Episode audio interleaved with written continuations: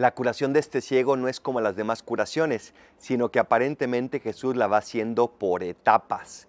¿Qué es lo que ves? Veo hombres que son como árboles que se mueven y después termina viendo con toda claridad.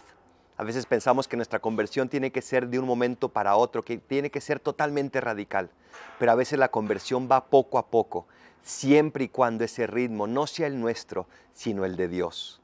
¿Qué te está pidiendo Dios hoy que conviertas? ¿Qué te está pidiendo que dejes?